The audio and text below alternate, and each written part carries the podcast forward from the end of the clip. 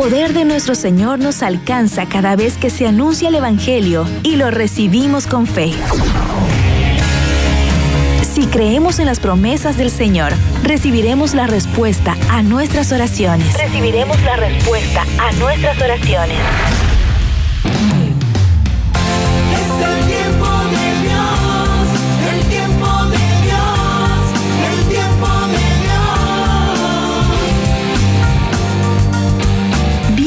A Tiempo de Dios con Ricky Penman.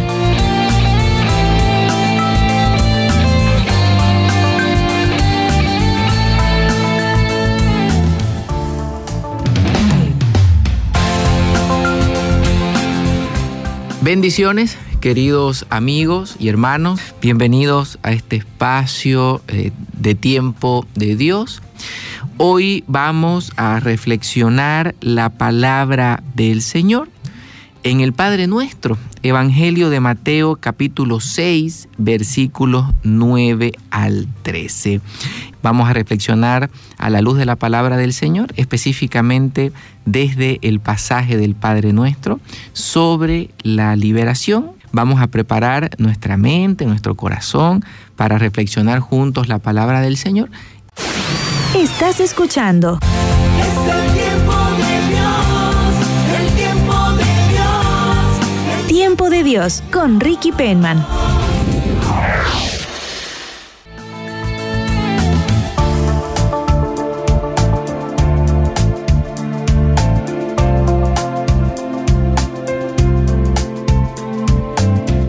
Continuamos con este tiempo de Dios y como le dije en el segmento anterior, vamos a reflexionar desde eh, el texto del Padre Nuestro en el Evangelio de Mateo, capítulo 6, versículos 9 al 13, algunos principios sobre la liberación. ¿De acuerdo? En la conclusión del Padre Nuestro, en los versículos 12 y 13, del capítulo 6 de Mateo, nos encontramos con tres frases con las cuales Jesús marca un itinerario de liberación. ¿Por qué itinerario? Porque son pasos que Él propone a través de este diseño de oración para que nosotros podamos transitarlos y así alcancemos esa gracia de la libertad propia de los hijos de Dios. ¿De acuerdo? Versículos 12 y 13 concluyen de esta manera. Perdona nuestras ofensas, así como también nosotros perdonamos a los que nos ofenden. Este sería el primer paso. El segundo, no nos dejes caer en la tentación. Y el tercero, líbranos del mal. ¿De acuerdo? El perdón en una primera parte, en la segunda, las tentaciones o la victoria sobre las tentaciones y la tercera parte, líbranos del mal. ¿Qué quiere decir esto? Que quien en su vida de fe, en su camino con el Señor, logra manejar apropiadamente el perdón y las tentaciones, vive una vida libre. Esto lo voy a repetir porque creo que realmente vale la pena, ¿sí? Quien logra experimentar el perdón de Dios y compartirlo frente a quienes lo ofenden. Y de igual manera logra vencer las tentaciones, puede vivir una vida en libertad. ¿Sí? Ahora vamos entrando de a poco en los detalles. El versículo 12 perdona nuestras ofensas, así como también nosotros perdonamos a los que nos ofenden, nos presenta el perdón en dos facetas. Una de en la que cada uno de nosotros pedimos perdón al Señor y una segunda faceta en la que nos perdonamos unos a otros. El perdón tiene mucho que ver con la liberación, primero, porque tantas veces pedimos al Señor que nos libere de ciertas situaciones eh, donde vivimos angustia, donde nos sentimos sumamente inquietos y preocupados, pedimos al Señor que nos saque de esa situación sin tener en cuenta que hemos llegado a ese momento producto de nuestras propias decisiones sin haber tenido en cuenta a Dios antes de decidir. Lo voy a repetir.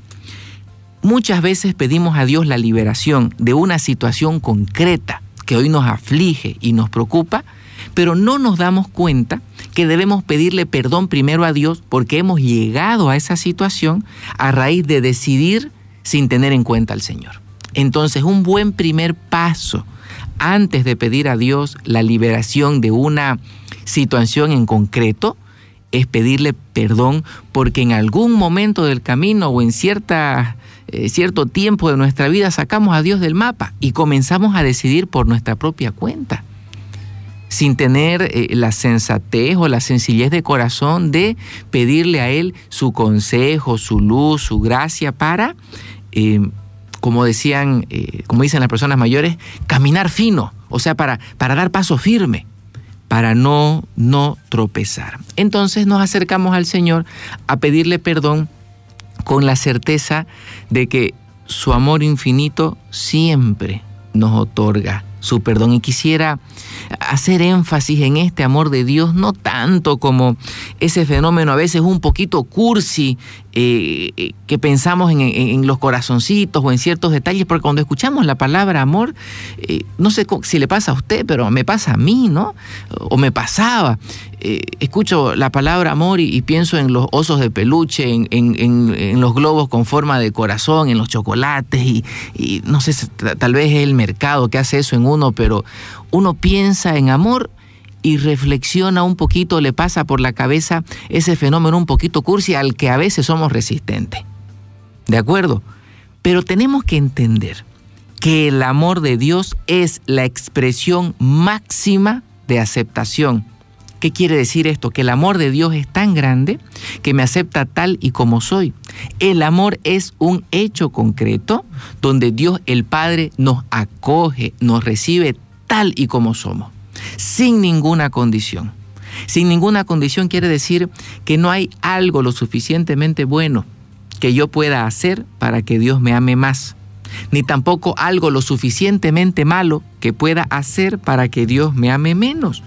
En pocas palabras, Dios no me ama por lo que yo hago. Dios me ama por quien yo soy. Yo soy su hijo o su hija y eso nada ni nadie lo va a cambiar. Por lo tanto, su amor tampoco va a cambiar. Si en algún momento cometemos un error, nos acercamos con confianza a Él porque nos ama y su amor nos acepta sin ninguna condición. Por eso no tenemos reparos en pedirle perdón. De igual manera, entendemos que si hacemos algo bueno, no lo presentamos como un mérito, diciendo, Señor, hice este, este bien o este otro bien, por favor dame algo a cambio. No, no, no. Si algún bien hemos hecho, es simplemente porque Él nos ha dado la gracia de hacerlo. Si nos equivocamos, Él nos perdona a pesar de todo. Y si algo bueno hemos hecho, eso bueno que hemos realizado es un regalo de Dios también. Entonces no hay ningún mérito que presentarle. Simplemente el amor de Dios se acepta. ¿Por qué? Porque si su amor es la manifestación más grande, la muestra plena de que nos acepta, a nosotros únicamente nos toca aceptar ese amor y nada más. Es un regalo. Y mientras no tengamos una experiencia con el amor de Dios, corremos el riesgo de llamar amor a cualquier cosa. Mientras no vivamos una experiencia con el amor de Dios, corremos el riesgo de llamar amor a cualquier cosa. Y creo que esta experiencia con el amor de Dios, este sentirnos aceptados por Él, nos protege de, de algunas situaciones, entre comillas, de amor que, que hacen daño, ¿no? Porque a veces las personas nos aferramos a situaciones, o mejor dicho, a relaciones tóxicas, ¿no? Relaciones tóxicas de amistad, relaciones tóxicas de trabajo, relaciones tóxicas de pareja, ¿no? Y pensamos que eso es amor cuando en realidad eh, no lo es, ¿no? No lo es. Simplemente necesitamos tener una experiencia con el amor del Señor para no llamar amor a cualquier cosa. Entonces, en esta primera parte del versículo 12 del capítulo 6 en el Evangelio de Mateo, perdona nuestras ofensas es una invitación de Dios Padre a acercarnos a su amor que no tiene condiciones, a, eso, a ese amor que es la manifestación plena, más grande de que Él nos acepta. ¿De acuerdo? y no vivir una experiencia con el amor de Dios, accediendo a ella a través de su perdón, nos coloca en una situación de riesgo, de que podemos llamar amor a cualquier cosa. ¿sí? La segunda parte, eh, así como también perdonamos a los que nos ofenden, nos muestra una opción o nos hace, mejor dicho, una invitación para mirar de frente al pasado, sin temor, porque el pasado no lo podemos arreglar. Lo que podemos arreglar es cómo nos dejó el pasado. El pasado ni siquiera Dios lo puede arreglar. Pero lo que sí podemos arreglar es cómo nos dejó el pasado. Y es que hay situaciones que hemos vivido cuando éramos niños, adolescentes, o años atrás, meses atrás, días atrás, que nos marcan de tal manera que nos comienzan a dañar el futuro. Nos dejan mal. Si el pasado no lo puedo arreglar, lo que sí puedo arreglar es cómo me dejó ese evento que sucedió tiempo atrás y que lastimó mi corazón. El perdón daña, perdón, el perdón sana el daño ocasionado en el pasado. Nos regala una nueva vida. Perdonar a los demás me genera un beneficio mayor que el que puedo generarle al que me ofendió. Eh, normalmente, cuando nos ofenden, la persona que nos lastima o nos hiere o nos dice algo eh, fuera de lugar, la mayoría de las veces nunca se va a acercar a pedir perdón. ¿De acuerdo? Entonces usted perdonándolo en su corazón no le hace un gran bien. Usted se hace un bien. ¿Por qué? Porque libera su corazón de la amargura. Y, y quiero hacer un poquito de énfasis en esta palabra amargura, porque los médicos, eh, los especialistas entendidos, digamos, en el estómago y todas estas cosas, ellos dicen que cuando una persona eh, vive un momento de mucha ira, ¿no? Un colerón, decimos, ¿no? Se enojó muchísimo. En el estómago se le revuelve, ¿no? Es como si los ácidos gástricos, ¿no? Que tiene el estómago para asimilar los alimentos, eh, volviera por el esófago este, eh, hacia la boca, ¿no? Por eso es que a veces cuando uno tiene un momento de mucho enojo, siente amarga la boca. ¿Por qué? Porque el ácido gástrico subió del estómago a, a la boca. Eso sucede científicamente hablando, ¿no? Este, ¿Por qué la falta de perdón provoca amargura? Porque cada vez que usted se recuerda de ese evento o de la persona que le hirió, usted se enoja. Se enoja y los ácidos gástricos se rebaten ahí en el estómago y siente amarga la boca. La amargura hace que veamos la vida gris. ¿Qué quiere decir esto? Cuando uno tiene resentimiento contra otra persona, usted recuerda con cierta frecuencia ese evento y se molesta, se enoja. Entonces usted tiene un problema sin resolver. Y el que tiene problemas sin resolver pasa por la vida generando problemas en todos los lugares donde vaya. Pero cuando perdonamos, nuestro corazón sana, nuestra vida mejora. ¿Por qué? Porque vemos la vida con los ojos del corazón. Quien tenga su corazón dañado siempre verá la vida con el vaso medio vacío. Siempre verá en toda situación que le toque encarar lo malo. ¿Por qué? No porque sea una persona mala, sino porque su corazón está entristecido, está herido, está venido a menos. Entonces ese enojo genera que genera problemas eh, eh, en distintos lugares donde vaya. ¿Por qué? Porque tiene un asunto sin resolver. La falta de perdón entristece el corazón y vemos la vida con los ojos del corazón. Usted puede estar en un momento de alegría, de regocijo, pero no se siente plenamente bien, ni plenamente feliz. ¿Por qué? Porque la amargura no se lo permite. Entonces, cuando perdonamos a las personas que nos ofenden, nuestra vida mejora. Y no solo eso, sino que también nos liberamos de ese malestar, de ese enojo que nos generó la ofensa y dejamos de maltratar a las demás personas, porque aquí hay una realidad, ¿sí? Quien está enojado por un evento, con una persona, por una ofensa, etcétera, ese enojo sí o sí lo va a compartir con otras personas. Eso es una máxima. Entonces usted camina por la vida enojado porque alguien le hizo daño. Y ese enojo hace que usted lastime a otras personas. Es decir, usted se convierte en la persona que lo lastimó. ¿Por qué? Porque el que lo lastimó le hace daño y lo enoja. ¿De acuerdo? Entonces usted enojado hace daño a otro. Entonces se convierte en lo mismo que aquella persona que lo lastimó, en otro que lastima. ¿Se da cuenta cómo la falta de perdón apaga el corazón, lo debilita, nos quita el propósito, ¿de acuerdo? Entonces, cuando, cuando queremos perdonar las ofensas que nos han hecho, lo, hacemos de corazón, ¿no? Pero, pero muchas veces nos sucede esto, ¿no? Usted al, escuchar esta reflexión, al meditar la palabra del Señor, eh, toma una conclusión y dice, bueno, yo voy a disculpar a esta persona. Ya no le voy a dar más vueltas a este asunto, lo voy a dejar atrás, ya está, eh, voy a perdonar. Entonces le dice, Señor, yo perdono a fulanito de tal. Pero pasan las horas o los días y el recuerdo nuevamente le va a tocar la puerta. Y le va a recordar ese evento de la ofensa. Y usted va a volver a enojarse. Y usted va a pensar que su oración no tiene ningún efecto, no causa ningún resultado, porque si ya oré para perdonar a esta persona, ¿por qué sigo sintiendo malestar? ¿Por qué me sigo acordando de ese evento? ¿Por qué? Mi oración no funciona. Cuando en el Evangelio de Mateo, en el capítulo 18, versículo 22, Jesús nos enseña, nos invita a perdonar 70 veces 7, es decir, siempre, Él lo hace porque entiende que el perdón es un proceso, no es un evento, o sea, no es una sola oración que resuelve todos los asuntos, sino que el perdón es una oración que debe hacerse constantemente.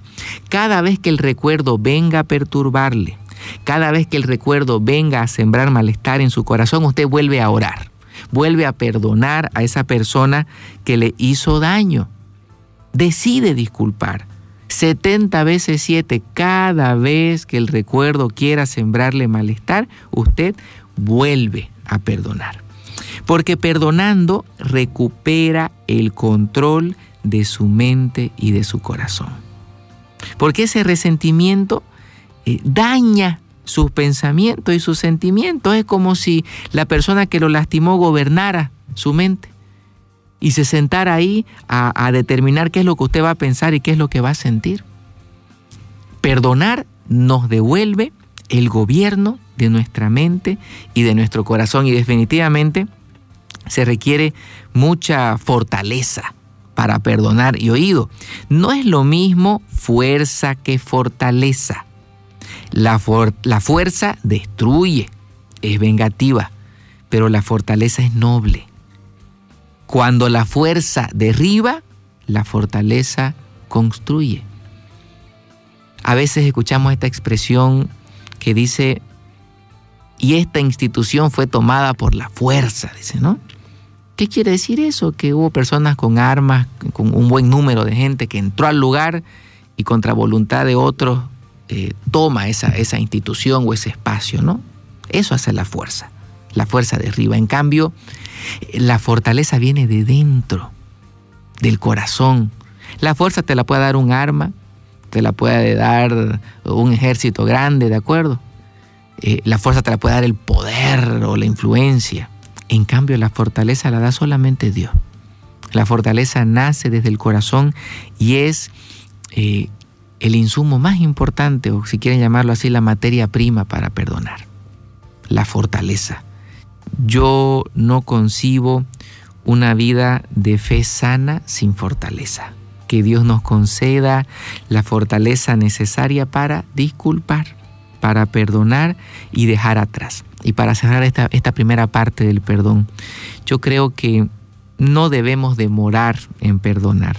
¿Por qué? Si me permite, se lo explico con un ejemplo. Es como cuando usted para cocinar utiliza un sartén, una olla, panela, le dicen otras personas, ¿no? Bueno, usted utiliza ciertos elementos para cocinar, ¿de acuerdo? Y, pensemos un poquito que al terminar eh, de cocinar, usted le da flojera y no quiere lavar eh, ese sartén, esa olla, y la deja ahí en, en el lavaplato. Y pasa un día, 10, 15, 20, 30. ¿De acuerdo? ¿Qué sucede cuando la grasa que queda como eh, residuo, ¿no? Después de cocinar no se limpia. ¿Qué pasa con la grasa? Se adhiere, se pega con mucha fuerza a, ese sartén, a esa olla, a esa herramienta que usted utilizó para cocinar. Y mientras más tiempo pase, con más fuerza se adhiere. ¿No es cierto? No es lo mismo lavar eh, las ollas o los sartenes inmediatamente usted termina de cocinar que lavarla un mes después. La grasa se va a adherir con fuerza a ese elemento. Lo mismo es con la falta de perdón. Si usted deja que el tiempo pase sobre una situación que, que no atiende, que no disculpa, que no trata de, de sacar de su corazón, ese rencor se va a adherir. Con cada día que pase, se va a adherir con más fuerza. Y es que hay una frase famosa, ¿no? Que dice, el tiempo lo cura todo. Yo creo que eso no es cierto. El tiempo no cura nada. Yo creo que el tiempo, en este tema en concreto, ¿no? Eh, el tiempo con el resentimiento empeora las cosas. Es como la grasa que no se lava. Se adhiere con más fuerza. El resentimiento que no se atiende, que no se ora, que no se pone en manos del Señor, se adhiere con más fuerza. El tiempo no cura nada. La oración sí. El tiempo no cura nada. La oración sí. Estás escuchando. Es el tiempo de Dios, el tiempo de Dios. el Tiempo de Dios con Ricky Penman.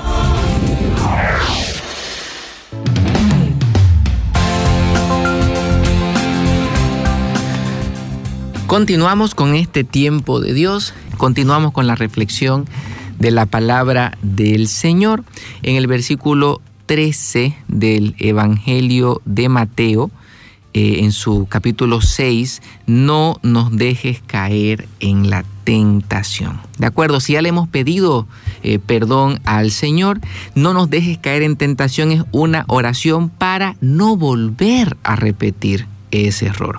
Yo creo que forma parte de la sensatez humana el poder reconocer eh, los errores, por supuesto, y procurar no volver a cometerlos, ¿sí?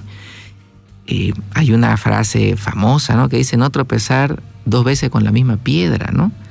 Pedimos perdón al Señor, Él es bueno, misericordioso, nos abre eh, su corazón y nos recibe a todos, ¿de acuerdo? Sin condiciones, pero también nosotros como hijos de Él debemos eh, tener el cuidado de, no volver a tropezar con lo mismo, ¿no? De alejarnos de aquellas situaciones que pueden hacernos tropezar, alejarnos de aquellas personas que pueden hacernos tropezar. ¿Por qué? Porque la liberación comienza a manifestarse en nosotros, a hacerse presente en nuestra vida, cuando nos dejamos guiar por Dios. Ceder ante las tentaciones es dejarse guiar por el enemigo. Y sabe cómo terminan las cosas, ¿no? Cuando uno se deja guiar por el mal. Tenemos que aprender a dejarnos guiar por Dios. Por ejemplo, eh, en las carreras de autos, especialmente en las de rally, existe un piloto y un copiloto. Se ha fijado en ese detalle, ¿no es cierto? ¿Cuál es la tarea del copiloto? El copiloto lleva entre sus manos lo que se conoce como una hoja de ruta. ¿Sí? El copiloto conoce perfectamente eh, los detalles del camino que forma parte de la carrera. Entonces, eh, ha notado que obviamente el piloto y el copiloto llevan un, casco de protección y dentro del casco hay un, hay un micrófono. ¿Sí?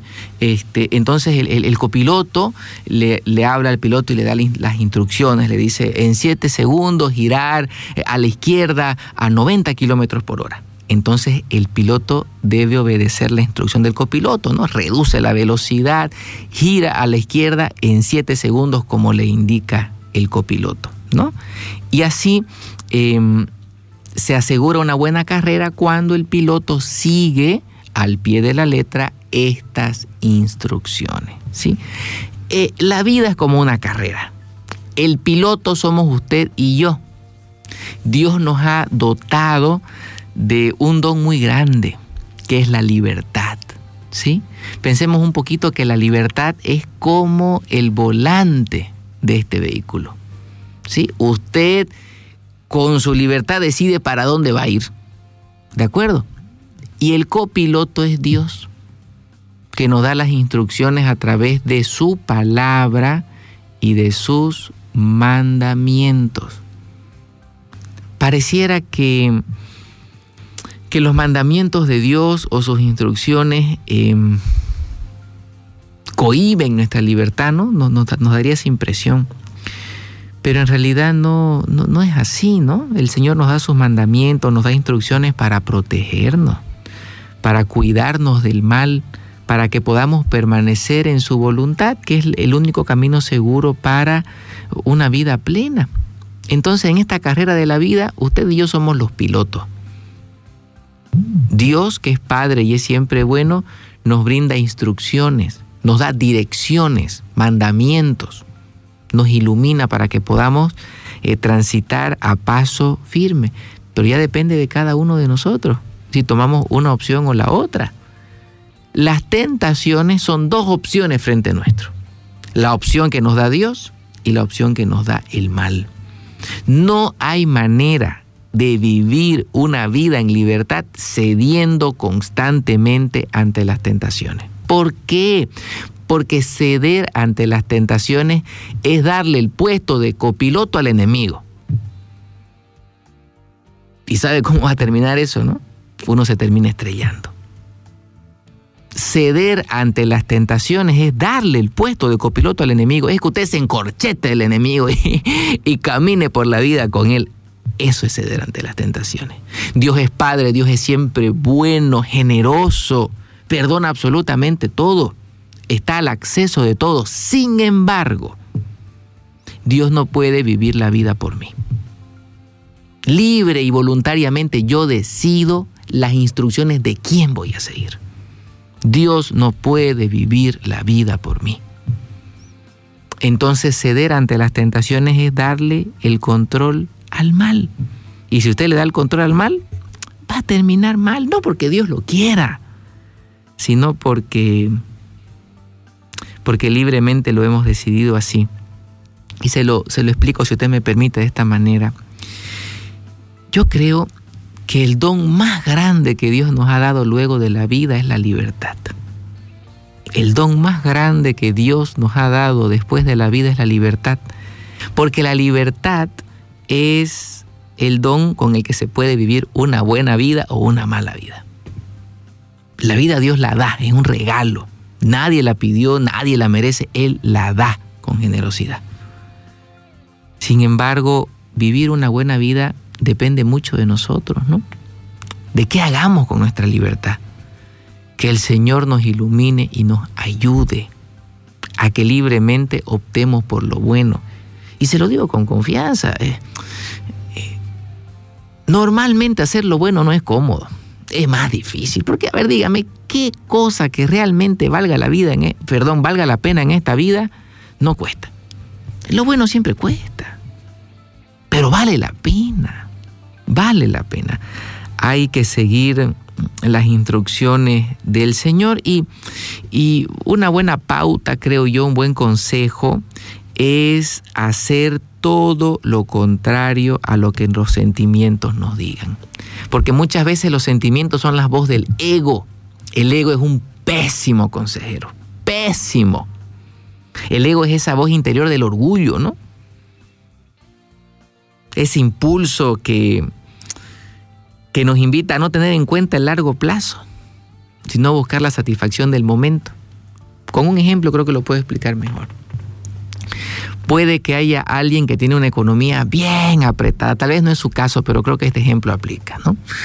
Alguien con su economía bien apretada ya, llega a fin de mes, pero en el último hueco del cinturón. ¿De acuerdo? Entonces viene alguien y le dice, amigo, supongamos que es varón, ¿ya? Amigo, eh, le ofrezco un viaje a la playa, le dice, ¿no? Váyase a descansar a Brasil, usted se lo merece. Se lo doy a plazos, le dice, ¿no? A crédito. Entonces este hombre que anda con su economía bien justa, bien justa, que apenas llega a fin de mes, dice, no, no, no, yo no, no, no, no puedo este, acceder a eso, no sería prudente, ¿no? Pero la voz del interior le dice, si trabajas tan duro, esa voz del ego, te lo mereces, endeudate, ¿qué importa? Después vas a ver cómo pagar, primero disfrutar y después, vivir, y, después las responsabilidades. Entonces el caballero accede y se endeuda, ¿no es cierto? Se va de viaje, pasa sus días en la playa feliz, pero después llega aquí y tiene que pagar, ¿no es cierto? Y como no le alcanza, se comienza a complicar la vida, ¿no es cierto? El ego que le dijo, te lo mereces, es un pésimo consejero.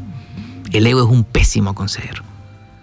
El ego siempre le va a decir, no perdone, no se lo merece la otra persona. El ego siempre va a querer ponerlo a usted en primer lugar. Cuando la clave para una vida sana es Jesús en primer lugar. La clave para decidir bien y para vivir bien no es complicada. Es bien simple. Ponga a Jesús en primer lugar. Y nos ponemos nosotros en el lugar que nos corresponde. No abajo, ¿no? Porque tenemos una dignidad, hijo de Dios. Pero Jesús primero. Y Jesús primero va a dar todas las luces, toda la sabiduría para que las decisiones sean buenas y, y la vida salga bien. Ceder ante las tentaciones es darle al enemigo el control de nuestras vidas. Para vivir libres, una vida sana, hay que aprender a vencer las tentaciones. Entonces el desafío es convertir la tentación en oración. Cuando usted siente que ya se va a romper, que ya va a ceder ante eso que no le conviene, ore. A veces nos acostumbramos a orar eh, al Señor pidiéndole perdón porque nos hemos dado unos porrazos en el piso, ¿no? Hemos tropezado durísimo. Nos acostumbramos a pedirle perdón, pero no nos acostumbramos a pedirle auxilio en el momento previo a tropezar. Es mejor orar para pedir auxilio que orar para pedir perdón. Es mejor orar para pedir auxilio y no tropezar en la tentación que orar pidiendo perdón porque caímos, pues.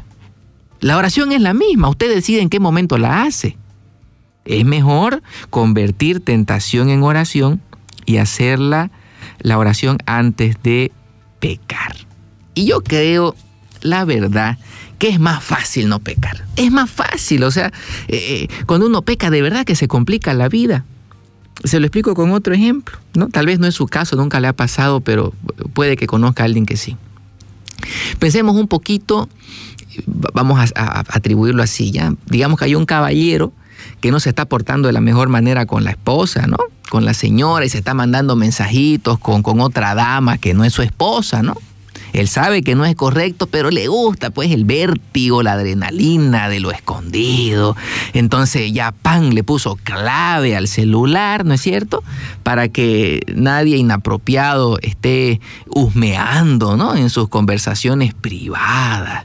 Entonces el, el, el, el caballero anda nervioso en la casa, no desprende el celular, duerme con el celular bajo la almohada, va al baño con el celular, todo con el celular. ¿Por qué? Porque tiene pena que la señora cualquier ratito de, de distracción, agarre el teléfono y pille los, los mensajes con, con, la otra dama, ¿no? Con la que está teniendo estas conversaciones. Entonces el hombre anda nervioso, anda estresado, anda preocupado para que, para que no lo encuentren. Yo digo al final, eh, mejor pues no se mande esos mensajes, ¿no?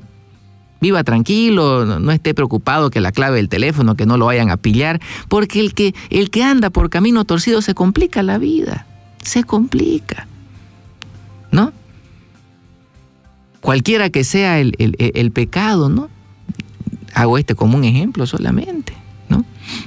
Pero el que hace cosas indebidas tiene que esconderse. Se estresa para que no lo pillen. ¿Para qué ese estrés, digo yo? O sea, si ya la vida tiene su, su, su, sus cargas, ¿no es cierto? Sus problemas. Uno tiene que lidiar con cosas que no son fáciles. Imagínese, a los problemas de la vida portándose mal, usted le añade más problemas. Entonces nos convertimos en esta vida en unos cargadores de primer nivel, pero de problemas. O sea, a los problemas que ya la vida tiene, usted le suma otro. Cuando en realidad el camino tiene que ser resolver problemas, no, no, no generar más. Es más fácil no pecar. Se libera de ese estrés de, estarse escondiendo y de, del miedo de que lo estén pillando. Hay otros que ya cruzan la línea y no les importa que lo pillen, ¿no? Pero estamos, vamos a tener buena fe, ya vamos a pensar que todavía hay un poquito, digamos, de, de- vergüenza por hacer lo correcto. Entonces, por, por hacer lo incorrecto, perdón. Entonces, es más fácil no pecar. ¿De acuerdo? Para vivir una vida más liviana, más tranquila, es mejor portarse bien. ¿Sabe cuál es el secreto para que a usted nunca lo pillen si comete un pecado? Escuche bien, ¿sabe cuál es la manera de que nadie se entere de algo malo que usted hace? No lo haga. Es así de fácil. La única manera de que no se sepa algo malo que yo hago es no hacerlo. Porque si yo realizo algo indebido, tarde o temprano se va a saber. Tarde o temprano se va a saber. Yo creo, la verdad a veces demora, pero siempre sale a la luz. Siempre, siempre, siempre. Entonces en lugar de estar pasando la vida eh, preocupado, angustiado para que no lo pillen, mejor no se porte mal. Ya. Pues hablo por mí, ¿eh? Mejor no me porto mal y vivo tranquilo. ya. ¿Para qué me voy a estresar? Hago las cosas bien. No hay para qué esconderse, ni para qué estarse preocupando por demás. ¿De acuerdo? Entonces, la mejor manera de que no se conozca un delito es no cometerlo. Es más sencillo. Finalmente, frente a las tentaciones, recuerde que Satanás sabe cómo hacer que cosas malas suenen bien. Satanás sabe cómo hacer para que cosas malas suenen bien. Porque la tentación está basada en engaño y mentira. Muchas veces el enemigo busca convencernos de que todo lo que Dios nos ha dado no es nada comparado con aquello que está prohibido. Así es, ¿no es cierto? Así es. El enemigo nos dice, lo que Dios te ha dado es nada comparado con lo prohibido. Un ejemplo, puede que alguien tenga su trabajo, ¿de acuerdo? Sí. No será wow su sueldo, no, su ingreso, pero es lo que le permite vivir dignamente.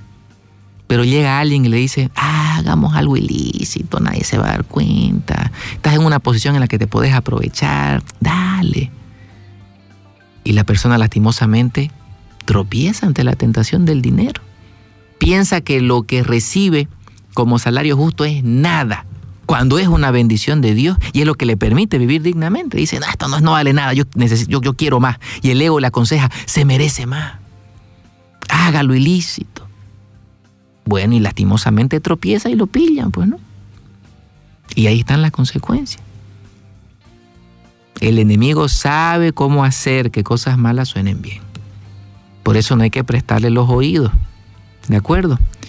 Las tentaciones se presentan en la mayoría de los casos en un momento de debilidad.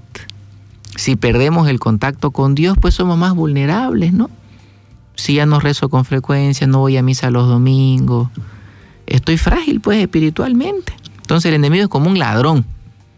Busca a alguien para asaltar, ¿no es cierto? Pone sus ojos sobre aquella persona que es más débil, sobre el que no tiene posibilidades de defenderse. Esto hace más sencillo el asalto. Así, así opera un ladrón, ¿no? Pone la mirada en quien no tiene posibilidad de defenderse. El enemigo es igualito. Manda la tentación a aquel que está frágil espiritualmente. Por eso hay que agarrarse la mano de Jesús y no soltar. Y no bajar la, guardia nunca, porque el mal no duerme. Y en el momento menos pensado se presenta para hacernos tropezar. ¿Sí? Finalmente, eh, líbranos del mal. La oración de liberación nos retorna a la voluntad de Dios, pero depende de nuestras decisiones de cada día mantenernos libres. Dios hace obras grandes, es tan bueno y misericordioso, Dios nos libera, pero depende ya de nosotros mantenernos libres, ¿no? Y reconocer que, que el mal está derrotado. Jesucristo comparte su victoria en la cruz del Calvario con cada uno de nosotros. El mal está derrotado. Porque la liberación no es otra cosa que la manifestación o la presencia de un poder superior sobre otro. El poder de Dios es infinitamente superior a las fuerzas del mal. Influencias del mal hay en todas partes. Hay tentaciones, hay personas que lastimosamente eh, hacen prácticas oscuras y de otro tipo, ¿no? El mal está en el mundo, existe, al igual que el enemigo, existe. ¿De acuerdo? Es una realidad. Pero el poder de Dios es una realidad muy superior al mal. Por eso es que nosotros descansamos en el poder de Dios. Nos cobijamos bajo su protección y confiamos que aquello, escuche bien esto, con esto voy a terminar, aquello que logra que el tentador o el mal se aleje de nuestro hogar, de nuestro trabajo, de nuestras tareas de cada día, es resolver con seguridad que somos hijos de Dios y que solo a Él vamos a adorar. La oración de liberación más poderosa que uno puede hacer es proclamar con su boca que solamente al Señor nuestro Dios vamos a adorar. No se adora ni al dinero, ni a otras personas de carne y hueso. No, no, no, no. Porque a veces tenemos ídolos de todo tipo, ¿no? Podemos hacer de un, ídolo del, trabajo, un ídolo de, de la pareja, podemos hacer un ídolo hasta de los propios hijos, ¿no? Y tantas otras cosas más. ¿Para qué voy a sacar un catálogo? Adorar al Señor es ponerlo a Él de primer lugar. Y vivir la fe teniendo en cuenta los principios del Señor en todo momento, en, todo lugar. Para las cosas grandes, para las pequeñas. Dios está en todas partes y para todo. Entonces, líbranos del mal es en primer lugar tener plena conciencia que el poder de Dios es infinitamente superior al poder del enemigo. Segundo, líbranos del mal es resolver que solamente al Señor vamos a adorar, poniendo a Jesús en primer lugar y viviendo según sus mandamientos, usted aparta las obras del enemigo de su vida. Finalmente, la oración de liberación nos retorna al camino de Dios, pero depende de cada uno de nosotros mantenernos libres. ¿sí? Vamos a orar. Vamos a encomendar sus intenciones al Señor en este día, en el nombre del Padre, del Hijo y del Espíritu Santo. Amén. Bendito Señor, Dios bueno y siempre misericordioso, rogamos en este día nos concedas la gracia, la sensatez de pedirte perdón de manera oportuna y también de perdonar a las personas que nos hayan ofendido. Te rogamos que nos concedas fortaleza para no permitir que la amargura o el resentimiento hagan nido en nuestro interior. Pedimos también, Señor, que nos ayudes a convertir la tentación en oración, que podamos escuchar tu voz, que podamos seguir tu guía y tus instrucciones y no dejarnos llevar por, por las tentaciones. ¿sí? Precisamos una vida tranquila sin tener que escondernos por algo malo que hayamos hecho, porque entendemos que quien obra correctamente, vive mejor. Finalmente, Señor, te damos el primer lugar en nuestra vida, en nuestro corazón. Que nuestros pensamientos, nuestros sentimientos y cada acción que llevemos adelante sea bajo tu inspiración. Y que dejándonos guiar por tu amor y tu bondad, nos mantengamos libres de todo mal. El Señor Jesucristo hoy toque nuestra alma, nuestro interior y permanezca junto a nosotros. Señor, con mucha fe, rogamos que nos concedas tu bendición, que nos mantengas protegidos del, del mal y nos acompañe siempre. Por la intercesión de nuestra mamita de Cotoca y en el nombre del Padre, del Hijo y del Espíritu Santo. Amén. Muy bien, muchas gracias por acompañarnos en este tiempo de Dios, por reflexionar juntos la palabra del Señor. Les mando un abrazo grande y bendiciones para todos. Escuchaste el programa Con Ricky Penman.